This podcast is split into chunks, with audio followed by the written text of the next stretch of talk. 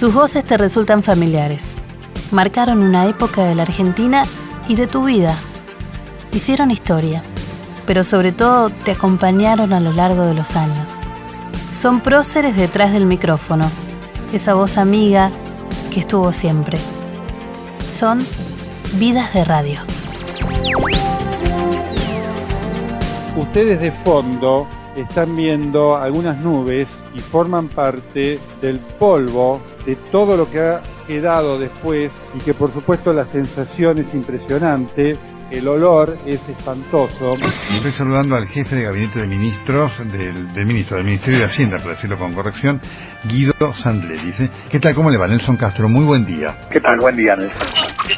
Sí, te estamos reclamando. ¿Cómo se va a ir al Luritor? Y no puede ser, pero es una, persona de una aventura muy chiquesca. ¿Qué va a transmitir desde ahí? pero tiene que hacer el programa de acá. Sí. pero bueno, no tiene nada que ver con el día de hoy. Del 11, 11, del 11. No, yo creo que no, aunque, digamos, para Chichi hoy tiene para hacer con eso, tiene para hacer 35.000 programas.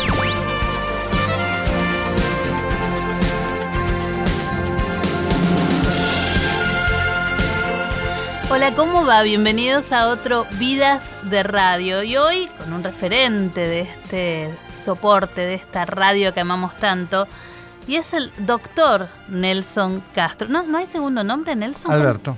Nelson Alberto, Castro, ni más ni menos. Mm. ¿Cómo estás? Bienvenido. Bien, un gusto estar acá, Ana, ¿eh? feliz y además impactado. Hacía 10 años que no venía acá. ¿eh?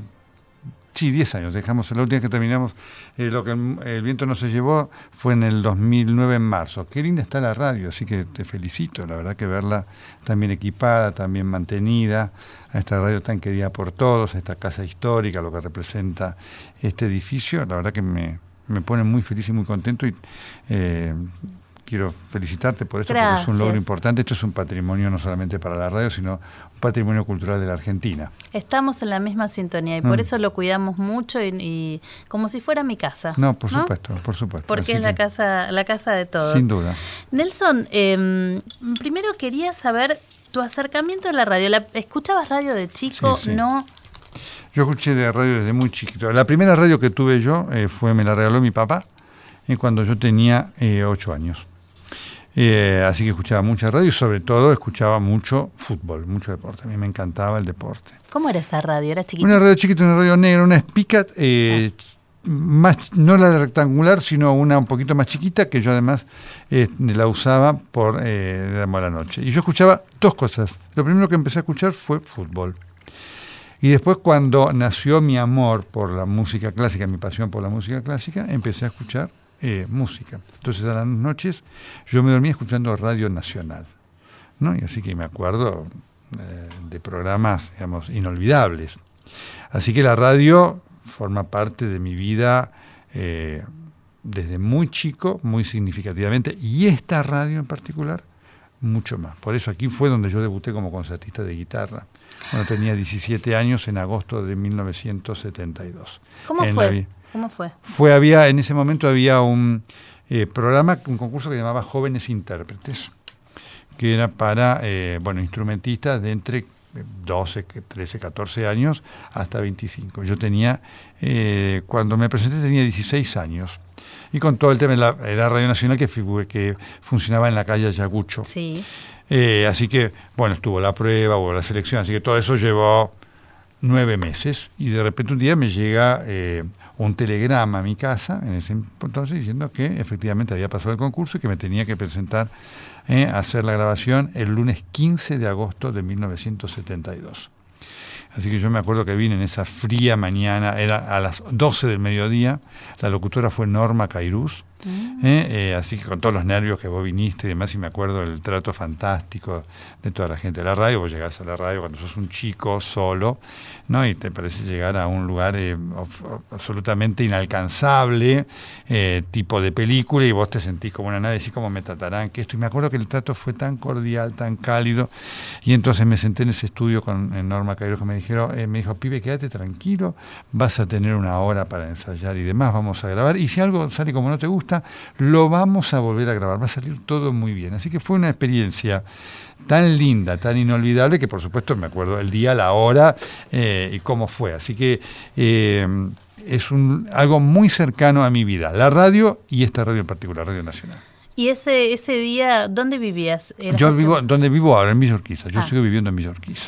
¿Y ese día te, te, gustó este mundo? Por supuesto. ¿Sentiste algo? Por supuesto, me atrapó porque yo ya venía muy tomado eh, por eh, lo que era la radio. Había El primer estudio de radio que conocí fue el estudio de Radio Rivadavia, que es el mismo que está hoy, en el año 70 y eh, por una invitación a los 14 años, sí, por una invitación de José María Muñoz. Y estuve a punto eh, había una posibilidad de que entraran algunos chicos que todavía no habían terminado el secundario, pero ahí eh, Muñoz, eh, estaba, el equipo lo integraba también Mauro Viale, que ahí nació ah. nuestra amistad llena de idas y vueltas. Y entonces Muñoz me dijo, mire, mira, tenés 15 años, yo cumplía 15 años en el 70, me dice, tenés que terminar el secundario para empezar. Así que ahí te puedes imaginar que eso potenció mi decisión de estudiar periodismo junto con la que yo ya tenía de estudiar medicina.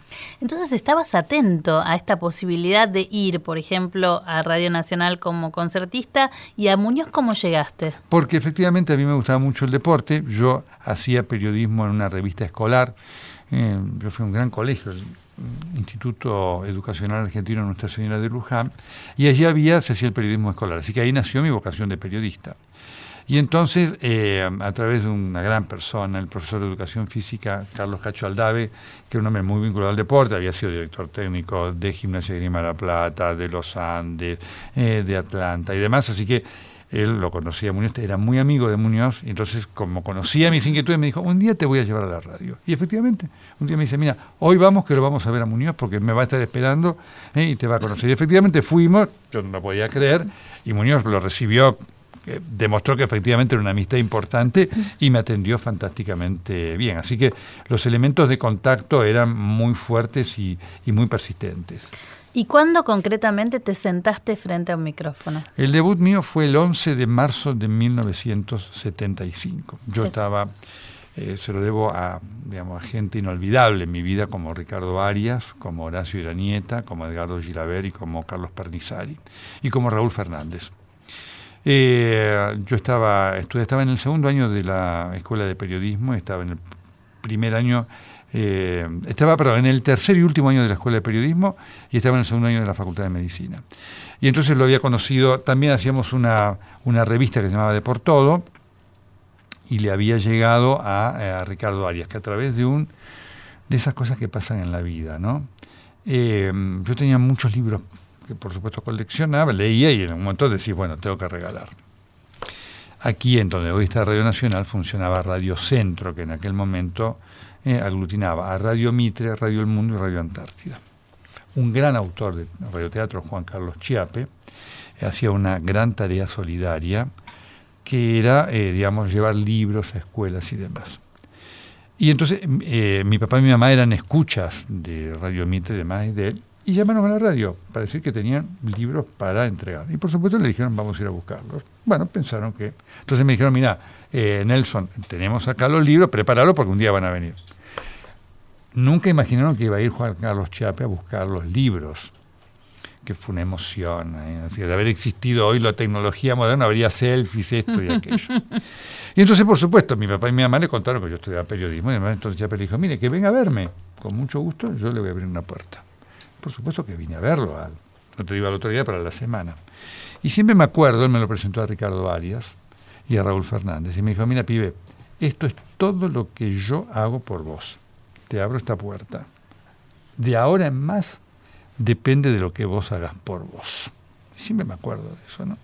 Así que fue un llamado de amor propio de ver cómo se podía entrar y lo vine a ver varias veces a Ricardo y a Raúl, que siempre me distinguieron con una... me prestaron una atención que uno no lo juzga, eh, uno agradece enormemente, ¿no? Hasta que a fin de año, un día me acuerdo que vengo a saludarlo para fin de año, totalmente. ¿no Me dice, mira, dice, qué suerte que viniste, me dice Ricardo Ario. El, mira, el año que viene voy a tener un lugar en. Yo, él transmitía fútbol en Radio del Pueblo. Voy a tener un lugar en Radio del Pueblo. Si te gusta, esa oportunidad va a ser para vos, por supuesto, que ahí estuve. Así que venía a verme el 4 de febrero. Y el 4 de febrero lo vine a ver acá, está, a este mismo edificio, y me dijo, bueno, vas a empezar a trabajar en marzo. Y el 11 de marzo empecé ahí a trabajar en el estudio de Radio del Pueblo, que estaba ahí en el edificio de Uruguay 1237, donde funcionaban Radio Belgrano y eh, Radio Argentina.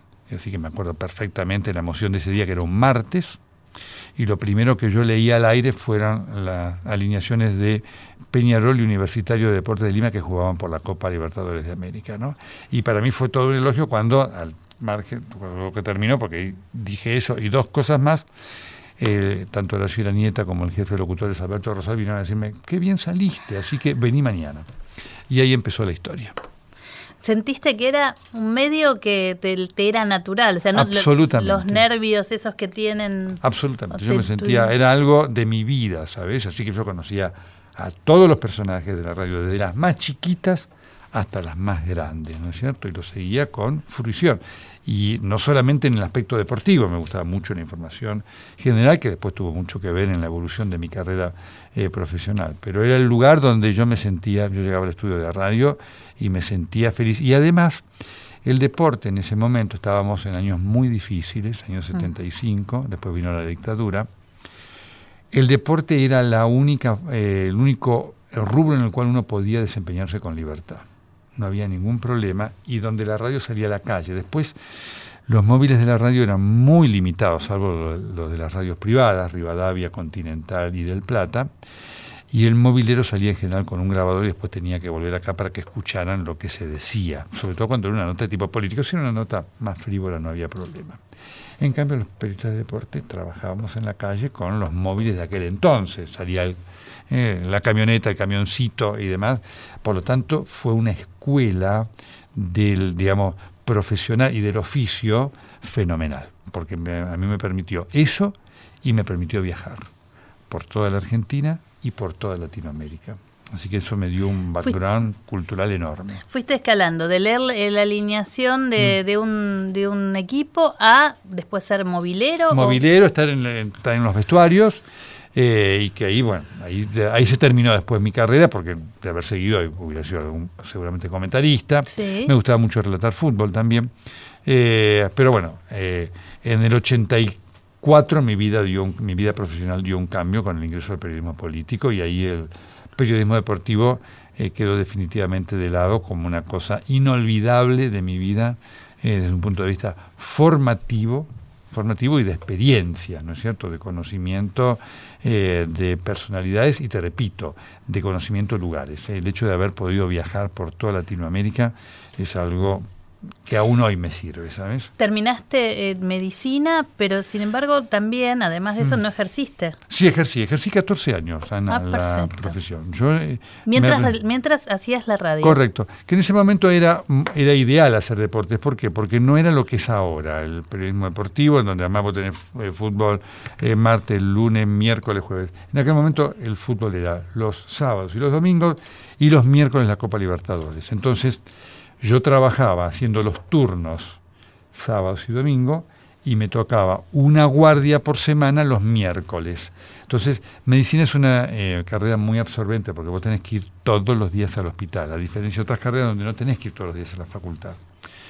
Entonces, eh, eso, digamos, impidió que yo, porque en algún momento eh, José María Muñoz me llamó para integrar su equipo, lo mismo Víctor Hugo Morales, pero claro, eran rutinas de todos los días.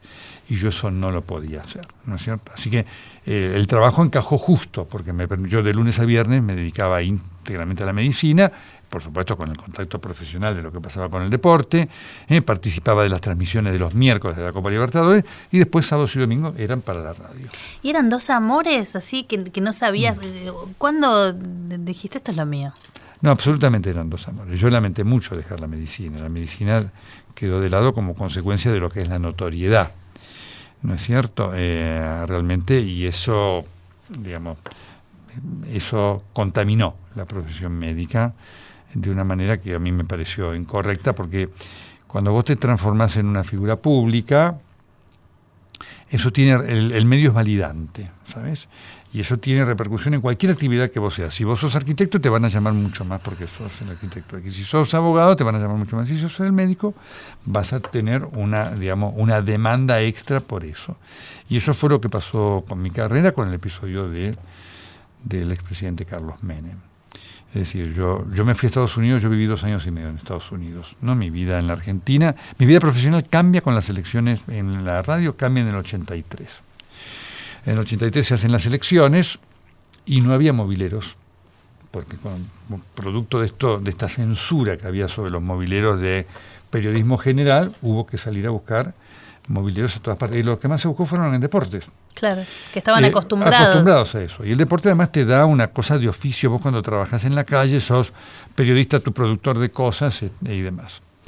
Y entonces eh, a mí me llaman para trabajar en Radio El Mundo y me toca trabajar a cubrir en ese momento lo que fue el comando El Búnker del Justicialismo, que se pensaba que ganaba, ahí en la calle Reconquista, Reconquista y Paraguay y digamos, perdió y eso fue tanto, casi más noticia como que hubiera ganado. Y fue una noche eh, intensa y tensa, que me generó dos o tres discusiones que se ve que tuvieron mucho impacto. en el, ¿Con políticos, perdón? Con políticos, sí, sí, tuve una pelea ahí con Ubaldini, que después Ubaldini se acordaba, este, y demás, y también con Adam Pedrini, también, porque era una cosa, hoy la vez risueña, en aquel momento dramática, porque venían los resultados o sea, venían los resultados de donde el justicialismo ganaba y no donde perdía. Y entonces eran las una de la mañana, las de la mañana. Entonces, Sigue eh, pasando, ¿eh? Sí, sí, sí. Eso vicio no pasa. Pero me acuerdo que había una escuela, al frente del lugar había una escuela. Entonces, digamos, ante el hecho de que no venían los resultados, en un momento yo le digo al Tata Joffre, que estaba a cargo de la transmisión, le digo, eh, en ese momento nos tratábamos de usted, le digo, mire Juan Bautista, si usted me da media hora, yo me voy a cruzar a la escuela que está enfrente porque no tenemos ningún resultado de la capital federal. Le digo, voy a ir a buscar los resultados, a ver qué pasa. Sí, por supuesto. Así que voy y estaban todas las mesas donde había ganado el radicalismo. Entonces, este, se da, una nota sale, este, Adán Pedrini, que después me pidió disculpas. ¿no? Entonces dice, bueno, estamos con resultados del Chaco, el Chaco, el justicialismo 1000, el radicalismo 100, ¿no? Entonces, le digo, pero escúcheme, le digo, estamos con esas cosas que vos todo del Chaco, de Formosa, más de Capital Federal no tiene ninguna, no, no tenemos ninguna mesa porque no nos están proveyendo ninguna mesa. Bueno, yo le voy a dar la mesa acá enfrente. Acá tenemos 30 mesas, radicalismo 1000, justicialismo 100.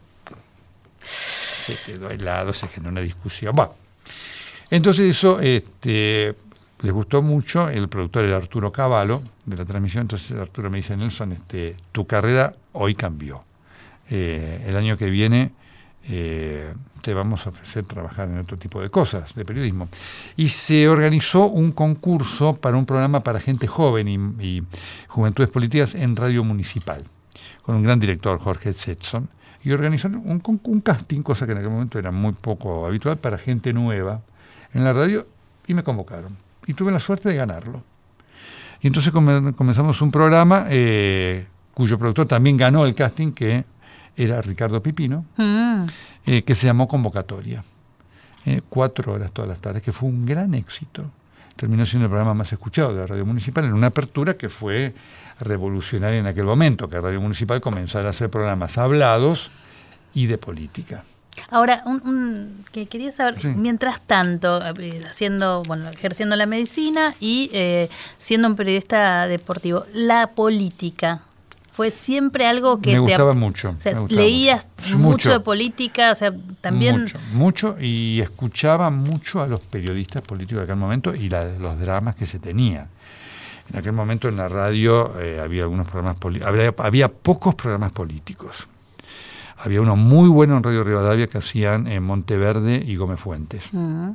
de cara al país. Muy buen programa, eh, que era uno de los pocos programas que se podía creer. Y eh, a partir de unos años después, eso fue en el 75, y en el 79, se impone, estaba Julio Moyano en Radio Mitre, la mañana periodística nace en el 79, primero con Julio Lagos en Radio Mitre y después con Bernardo Neustadt. Ellos son, y viene Magdalena inmediatamente a Radio Continental, casi en el mismo tiempo.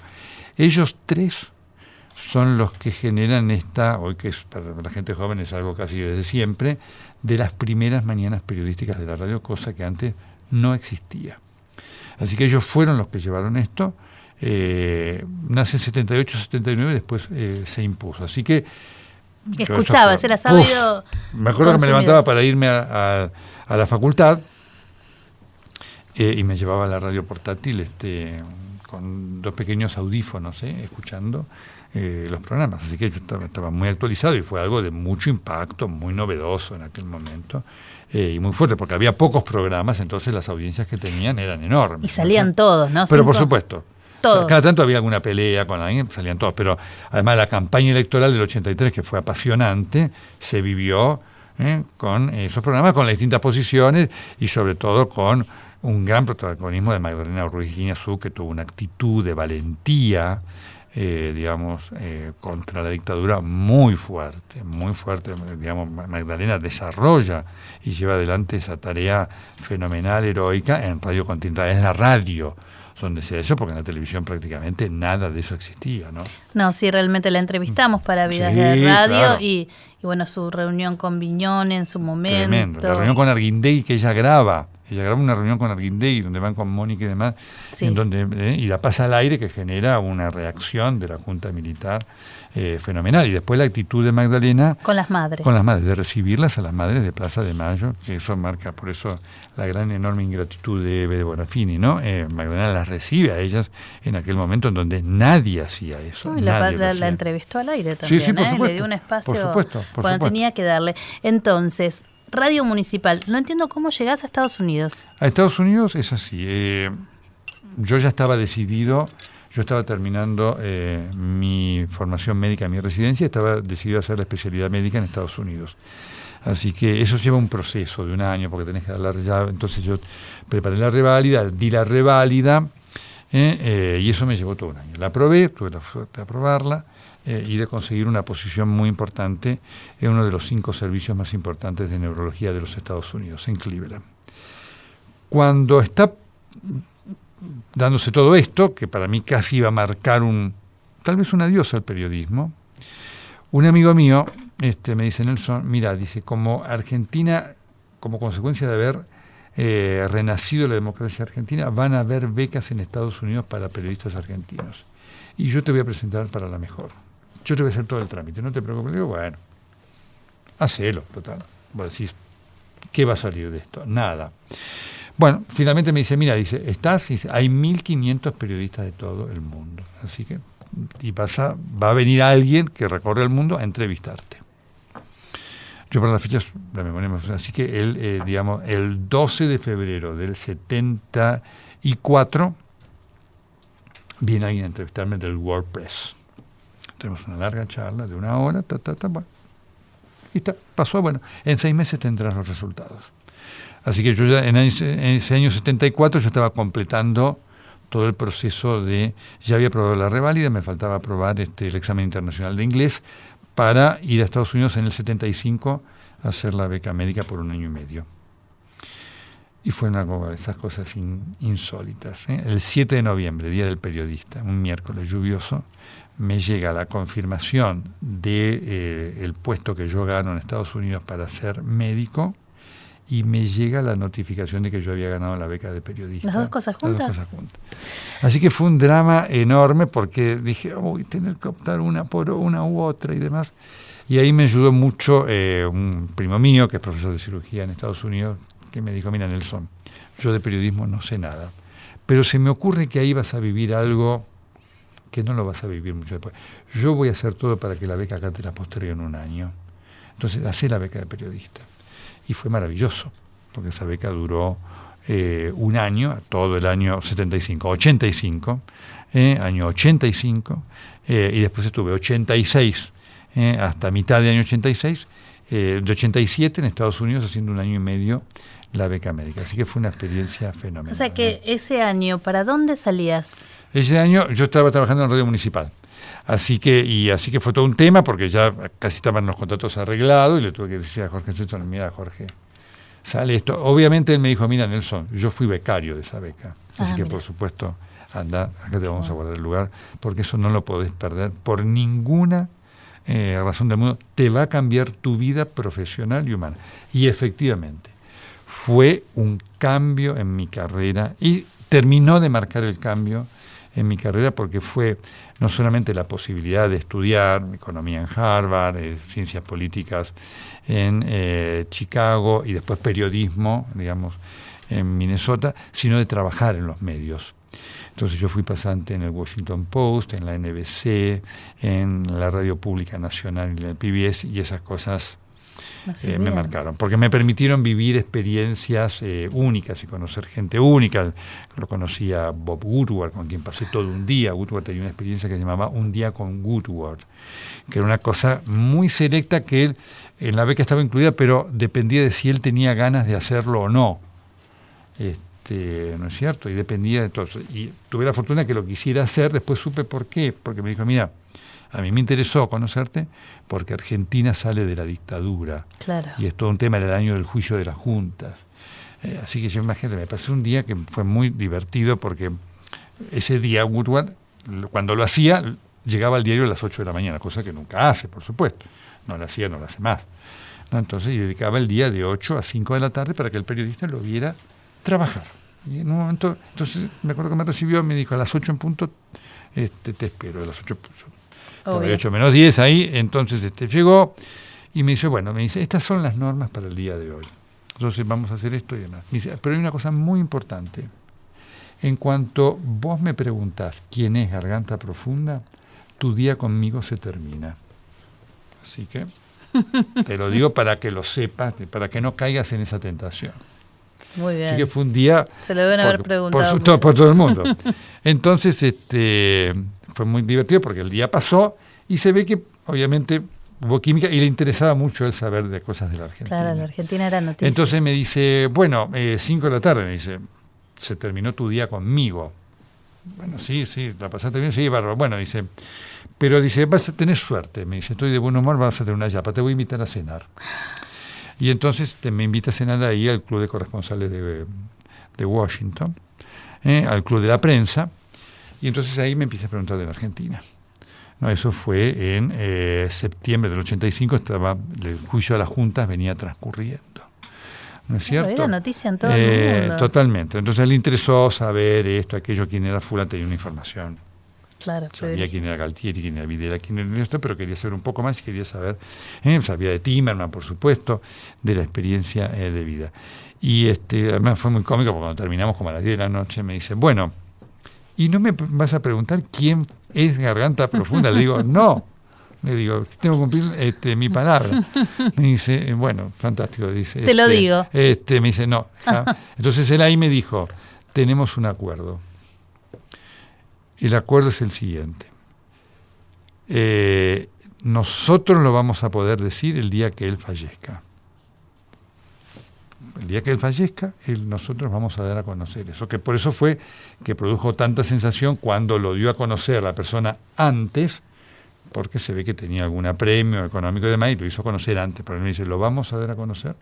El, día que él fallezca. Ese es el acuerdo que tenemos. Estamos hablando con mm. el doctor mm. Nelson Castro, mm. seguramente es lo lindo de la radio, porque las voces son familiares. Ah, Entonces, la verdad es que el que está del otro lado, anda a saber dónde está, si está en Formosa, en las ah, en Ushuaia, ah. sabe que estamos hablando con el doctor Nelson Castro. En un ratito vamos a ver cómo, cómo fue, cómo volvió a la Argentina y en algún momento optó por uno de sus dos amores, el periodismo o la medicina. Hola, soy Ariel Tarico y quiero contar mi experiencia con Nelson. Yo empecé a imitarlo allá por el año 2009, estaba la mañana en Radio Mitre con Chiche Helblum. En ese momento a Nelson lo habían echado de Radio del Plata, entonces Chiche le abría su espacio a Nelson para que se expresara, para que opinara. Y yo aproveché ahí para hacer el otro Nelson, un Nelson que eh, empezaba a delirar, a tirar disparates al aire, eh, a decir viva Perón carajo, porque quería encontrar su lugar en ese momento en los medios. Eh, entonces era interesante porque a través de la voz de Nelson yo podía decir muchas cosas. Y tal es así que cuando él pasa a Radio Mitre, en principio pasa la tarde, un día me llama su productor Guido Bastrochi y me lo pasa. Y me acuerdo que me felicitó por la imitación y que se divertía muchísimo. Al año siguiente nos toca trabajar juntos a la mañana y los productores estaban un poco temerosos por mi estilo, por lo que podía pasar al aire. Y bueno, fue un, momento que estábamos ahí reunidos en la producción con Esteban Darano, estaba Alejandro Guevara. Y entre todos dijimos, bueno, tenemos que darle rienda suelta al otro Nelson.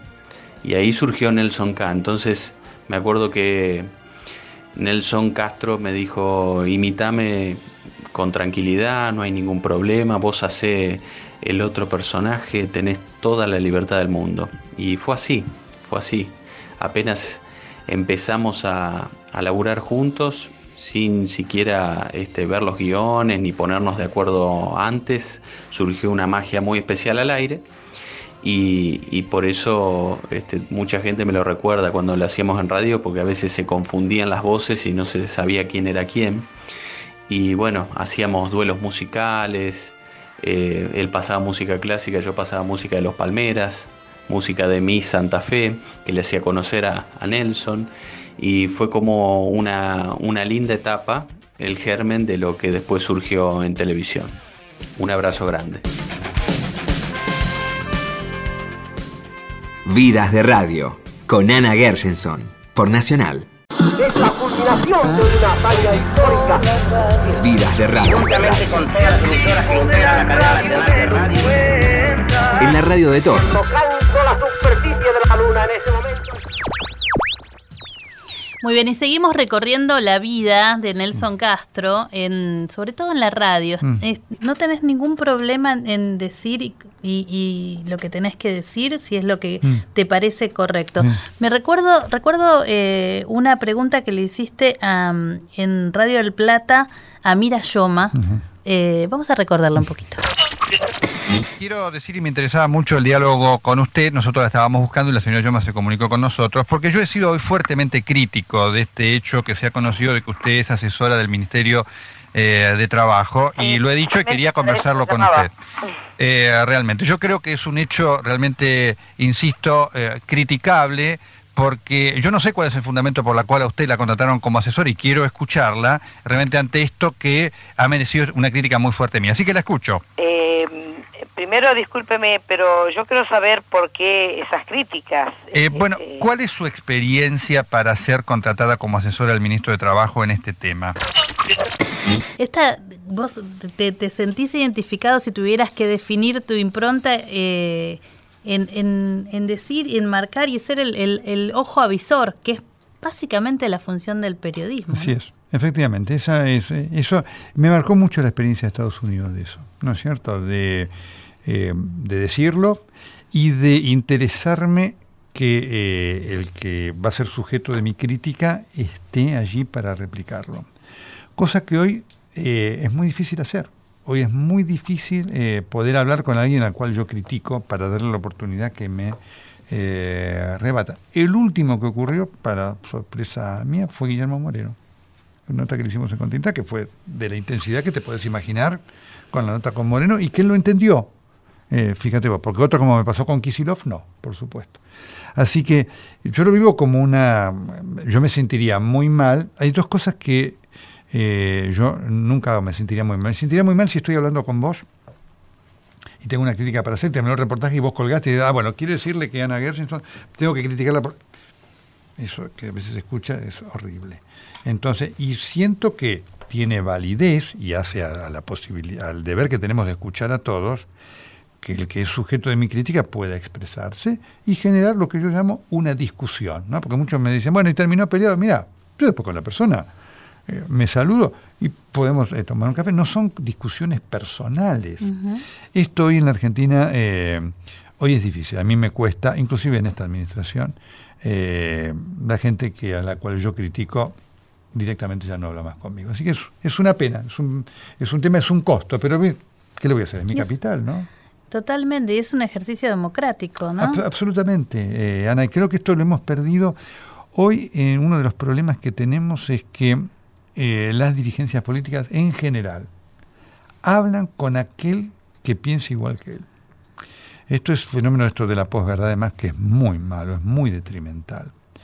¿no? Porque... pero me parece que tampoco es argentino, ¿no? Pensando en Trump también. Sí, por supuesto que sí. Pero de todas maneras, fíjate vos, es muy importante lo que vos decís. Trump, ante el, el sábado iba a una conferencia de prensa, este, yo iba a preguntarle a Trump, este, no, no por mí, se suspendió una, una, suspensión. El tema del fallecimiento de Bush sonó como una excusa, porque era una cosa que ya se sabía del día antes, se suspendió a las 11 de la mañana. Pero fíjate vos que así todo, Trump antes de venir acá a la Argentina le da una nota al Washington Post, que es muy crítico eh, y demás. Pero por supuesto que es una tendencia sobre la cual tenemos que luchar. Eh, y a mí me preocupa mucho esto de la, de la actitud política porque el debate constituye la esencia de la democracia. Es decir, lo más importante es la diferencia, porque esa es la que enriquece. Como siempre digo, nosotros tenemos que tratar de mantener la diferencia que es distinta a la riña, ¿no? que la pluralidad que es distinta a la antinomia. Es decir, yo quiero hablar con vos, que pensás conmigo, vamos a defender con vehemencia las posturas, pero nos vamos a respetar. Y eso, en eso hemos involucionado y creo que nos pasa, por eso a veces cuando me toca hablar, que es una, posibilidad que lo decía en el último Martín Fierro, ¿no? Eh, digo, nosotros necesitamos estar todos, claro. Eh, escucharnos todos, eh, digo, y tenemos que que, regenerar este ámbito, porque si nos quedamos en esto, en esto de la división y demás, vamos para atrás. Tenemos que aprender de la historia. La historia argentina es una historia plagada de división y la división antinómica ha significado el fracaso. Siempre. Siempre. Recurrentemente. Recurrentemente. De Mariano Grondona, entonces de Coequiper, pasás a tener tu propio programa un día. Exactamente. Y ya con la medicina eh, hubo un episodio que, que, consideraste que ya no, no te permitía ejercer la medicina. ¿Por qué? Eso fue en octubre del 93. Em, a mí me tuvimos la suerte de ganar, nosotros fuimos los primeros que ganamos un premio en el New York Festival en Radio del Mundo. Y eso también cambió mi carrera porque del plata que le había comprado la Nación prestó atención sobre quién era yo y me contratan para hacer del Plata. Y ahí vamos a Del Plata en el 93. El 14 de octubre del 93 me tiene el episodio de la carótida. Si eh, te acuerdas, como siempre ocurre con el tema de la salud de los presidentes, se decía que tenía una gripe Menem, mm. que fue un momento muy dramático y tuvo un, le salvó la vida al doctor eh, Alejandro Feli, porque ese día Menem viajaba a Santiago de Chile y tenía una suboclusión de la carótida derecha. De haber subido al avión, eh, Menem se hubiera quedado hemipléjico de por vida. Así que el Feli tuvo un ojo clínico, porque no era una especialidad de él, era el urólogo, pero cuando vio que el presidente estaba con algún problema, Menem se le queja y dice que se le duerme la muñeca y el brazo izquierdo, y que había hecho tenis, y Feli dice, espere, pero un minuto, antes de salir vamos a hacerlo ver. Por alguien lo llama el doctor Leiguarda, Leiguarda le examina las carotas y dice, usted tiene una suboclusión, hay que operarlo de urgencia. Quien lo opera es el doctor Juan Carlos Parodi, una luminaria de la cirugía cardiovascular el profesor Parodi había sido profesor mío en Cleveland, cuando yo estaba haciendo la especialidad. Así que yo lo conocía, así que lo llamó por teléfono y me dice, eh, Nelson, mire, pasa esto. Entonces es eh, muy divertido porque en ese momento la clave estaba en su momento de apogeo. Y me llama Miriam Pasarelo para invitarme al programa de Mariano para hacer un debate. Mariano hacía debates. Debater a la salud del presidente. Entonces eh, le digo, mira, Miriam, le digo, desde ya muchas gracias, le digo, pero mira, no hay que, nada que debatir, hay que informar. Entonces se produce un silencio, ¿no? Y Miriam me dice, Nelson, pero obvio, me dice, pero lo que pasa es que nadie sabe, Nelson, lo que le pasa al presidente. Entonces le digo, no, mira, yo te entiendo, yo sí sé lo que le pasa. Un silencio. ¿En serio usted sabe? Sí, sí, por supuesto, pero, pero no te preocupes, le digo, organizar el debate, le digo, yo no voy a ir al debate porque ¿qué voy a debatir algo que yo sé. No, no, no, espera un minutito. Entonces, cuelga, al minuto estaba Mariano al teléfono. Hola Nelson, ¿cómo le va? Debo haber escuchado mal, me dice. No, mire, me dijo usted. Le digo, no, no, yo sé lo que le pasa al presidente. Entonces hace un suspiro Mariano, me dice, Nelson, con esas cosas de Mariano, me dice, mire, yo le pido que usted reflexione profundamente, me dice, porque hoy nosotros tenemos el programa que va a estar mirando el país.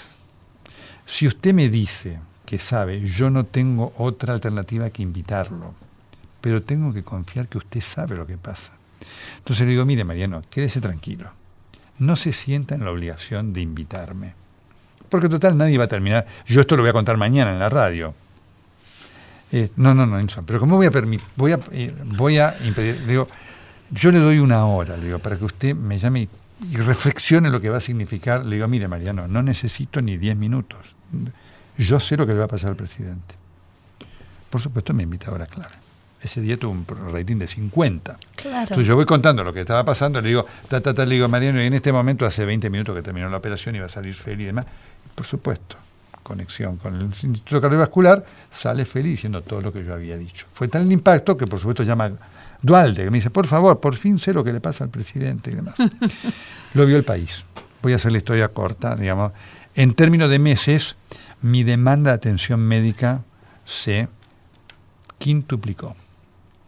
Eh, en el hospital, en el consultorio. Y me acuerdo que eh, un gran maestro mío de la medicina, el profesor Nicolás Lavalle, me dijo, mira Nelson, a partir de hoy tu vida en la medicina cambia, porque vos ya ahora sos un personaje notorio y eso te va a generar una gran demanda médica.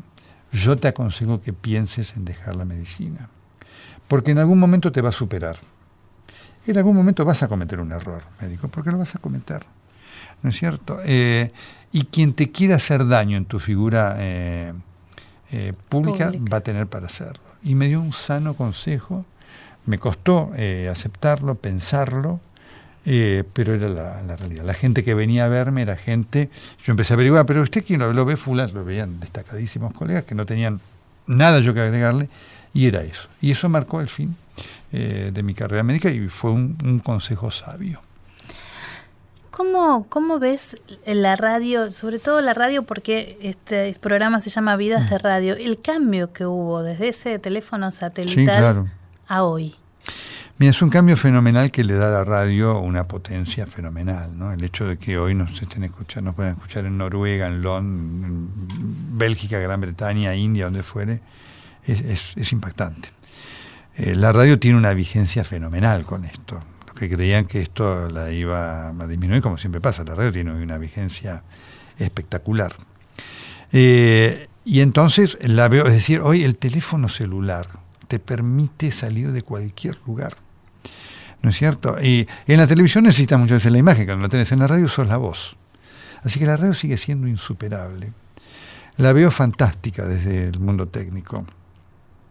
Me preocupa la situación, eh, digamos, eh, yo diría, de las empresas de radio en la Argentina. El kirchnerato ha sido muy nocivo, lamentablemente, y ha generado la desaparición de radios en cuanto a radios significativas, al margen de lo que le pasa a los colegas de Radio América, de Radio El Mundo Ahora, de Radio del Plata, han dejado de tener significación. Hoy uno habla, qué sé yo, de Radio Splendid, de Radio La 990, y la gente dice, ¿qué son esas radios? Que hasta hace 15 años tenían plena vigencia. Eso me preocupa porque eso va al revés del mundo. Vos viajás al mundo vos ves que la radio tiene una potencia, una presencia, una evolución técnica, que cada vez hay más radios, que las radios tradicionales se mantienen. Nadie imaginaría en los Estados Unidos que eh, la WNBC se va a cerrar, ¿no es cierto? Cuando vos ves que pasa esto con radios de historia de la Argentina, lo vivís con eh, esta enorme preocupación.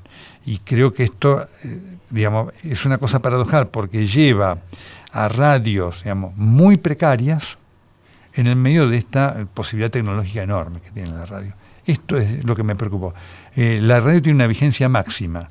Me preocupa la estructura empresarial de las radios. Hoy la radio, la Argentina ha perdido eh, empresarios de medios genuinos.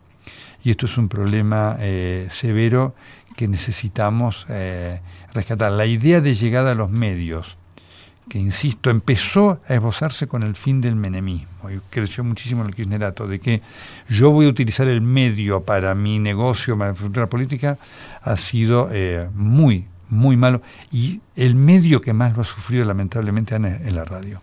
Claro, generalmente esos empresarios no apuestan al periodismo. correcto, correcto. Y eso es lo que más eh, sufre, ter, Absolutamente. sufriendo esas radios. Absolutamente, ¿no es cierto? De todas maneras, coincidimos en que la radio justamente está vigente y se fue, es de los soportes el que, el que mejor lleva este, esta readaptación y absolutamente, Absolutamente, porque digamos, hoy la tecnología le da una potencia y en la medida que la tecnología celular vaya mejorando y demás, es insuperable, porque vos hoy sí podés transmitir desde cualquier eh, lugar del mundo. Eh, cuando la vida fue profesión fue muy generosa conmigo.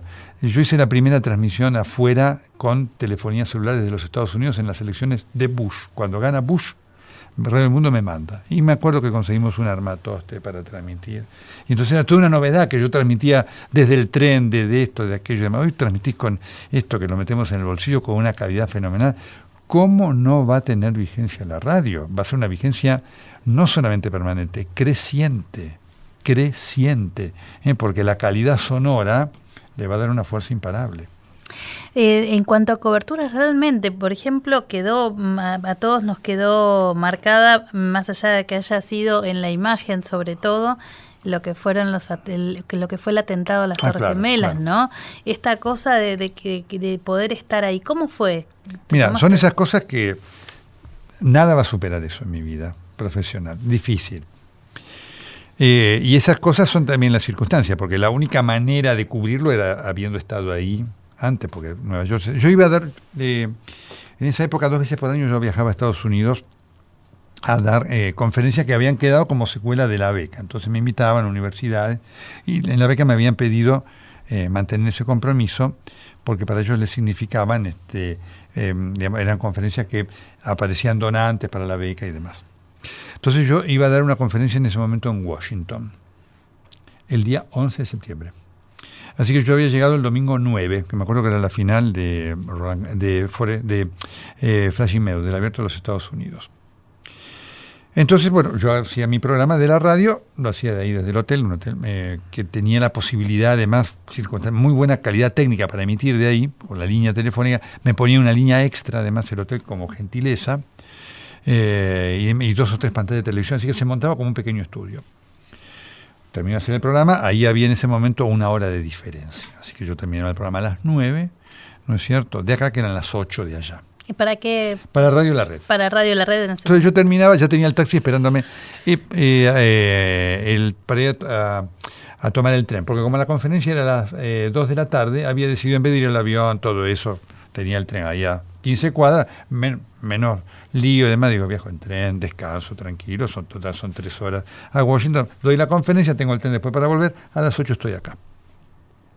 Estoy por salir y Alejandro Guevara, mi productor, me llama, me dice, mira Nelson, este, hay un incendio en una de las torres gemelas. Digo, ah, digo, bueno, mira, hoy acá no, hay nada, un día muy tranquilo, están buscando alguna nota de color, ya que estás, podés salir desde allá.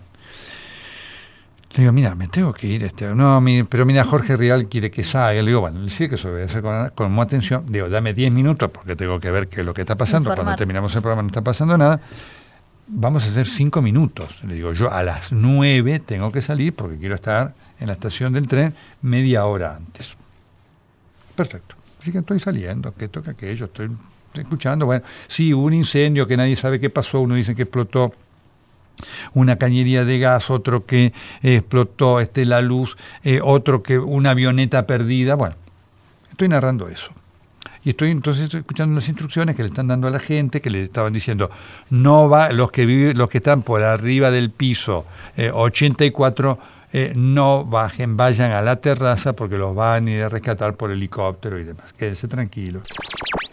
Ustedes de fondo están viendo algunas nubes y forman parte del polvo de todo lo que ha quedado después de este episodio terrible. Yo vengo de allá en este momento, César, y te comento que el olor es espantoso y que por supuesto la sensación es impresionante. A nosotros nos recuerda lo que pasó en el atentado contra la AMIA y es imposible calcular la cantidad de gente que pudo haber muerto allí. Eh, ustedes ya han visto que ha caído un tercer edificio. El olor a gas es impresionante y muy peligroso. Estoy narrando eso. Aparece un avión por el fondo. ¿no? Entonces le digo, mira, mírame qué cosa. Le digo, Jorge, y ahí se ve un avión ahí que está. Le digo, y entonces de repente el avión desaparece. Le digo, qué bajo va ese avión. Le digo, casi te diría que va a la altura de la torre que puede chocar. Dije, cuando digo eso, se produce el impacto del avión, que lo transmitimos al aire. Y por supuesto ahí tuvimos toda la noción de que estábamos frente a un hecho absolutamente eh, impactante, ¿no es cierto? Que era otra cosa que era un ataque terrorista. Y así que cambia absolutamente todo. Nunca fui a Washington, yo me quedo allí. Por supuesto estábamos transmitiendo para la radio entonces, en el canal Claro. Era, era, muy, la anécdota era muy divertida porque estaba Ricardo Pipino, que era el gerente, entonces estaban todos reunidos. Eh, por supuesto, estaban trabajando. Este, yo estaba en TN y entonces este, estaban. Eh, ellos la, anécdota que cuentan era que era un día muy aburrido, que no pasaba nada, y alguien dice de la productora, dice, mira qué aburrido será también que la CNN está pasando infierno en la torre. Entonces me dice, no, ¿cómo va a pasar infierno en la torre? Ahí hubo algo. Entonces empiezan a llamar gente que esto, que aquello. Alejandro lo llama a uno de los asistentes, le dice, mira, te diré que no está en Nueva York, el asistente va y a, Ricardo dice, mira, llamó a Alejandro, el productor de Nelson, pero decide que, que deje de molestar, estamos todos con esto, mira, el programa de Nelson es el jueves. No, no, está bien, está bien, dice, solamente te, quería recordar que él está en Nueva York. Entonces, sí, bueno. ¿Cuándo ve? ¿Cómo está en Nueva York? Ah, claro, está en Nueva York. Entonces, llámenlo ya. Entonces empiezan a llamar y el teléfono estaba ocupado porque yo estaba al aire en la red. Jorge Rial me pasa a privada. Y el operador, sin darse cuenta, corta la comunicación. Por supuesto, y entra TN. Y TN no largó nunca más la comunicación. Y así que para seguir después por la red fue una complicación y demás. Entonces esa, esa cobertura por TN le dio una potencia tremenda. Eh, fenomenal. El hecho de que me habían quedado contactos, digamos, de la beca periodística en el Departamento de Defensa y demás, me dio la posibilidad de tener lo que fue una, eh, una cobertura muy cuidadosa en cuanto al manejo de datos y que es impactante porque la gente eh, recuerda. Uno y la gente dice, Nelson, me acuerdo de la cobertura. Todos, ¿no es cierto? Totalmente. Ahora, eh, estuviste donde tenías que estar y también eso pasa muchas veces porque todo empezó con tu mamá y tu papá. Sí, sí, sí, sí, Así empezó la historia. ¿No? Sí, sí. justo se escucharon y, cómo todo va. Bueno, el destino tiene sus roles. ¿eh? Yo soy un convencido de que las cosas pasan a veces no por casualidad. Lo último, siempre termino con esta, con esta mm. pregunta, este programa. ¿Qué es la radio para vos? La radio, eh, para mí, no, no es mío lo que voy a decir, ¿eh? pero lo tomo como mío. La radio es la vida. Es la vida para mí como para vos, para los que trabajamos, y es la vida para la gente. ¿Y por qué es la vida para la gente? Porque es el medio de comunicación más horizontal que existe. Eh, eh, en la televisión no salen al aire los oyentes, en la radio sí. En la televisión pueden salir los tweets, esto y demás. La voz de los oyentes, la voz de la gente, se escucha en la radio. Por eso eh, la radio es la vida. Por eso la quiero como la querés vos tanto. Por eso la sufro tanto cuando veo los problemas eh, que tiene. Por eso la defiendo tanto. Y por eso me siento comprometido como todos, porque en la radio tenga, en la Argentina tengamos más eh, y mejor radio. Gracias, doctor Nelson Castro, por haber estado, pero más que doctor, referente periodístico para, para toda una generación. Muchas gracias, Nelson. en serio. estado acá. Nos reencontramos la semana próxima. ¿Qué les parece? Con más Vidas de Radio.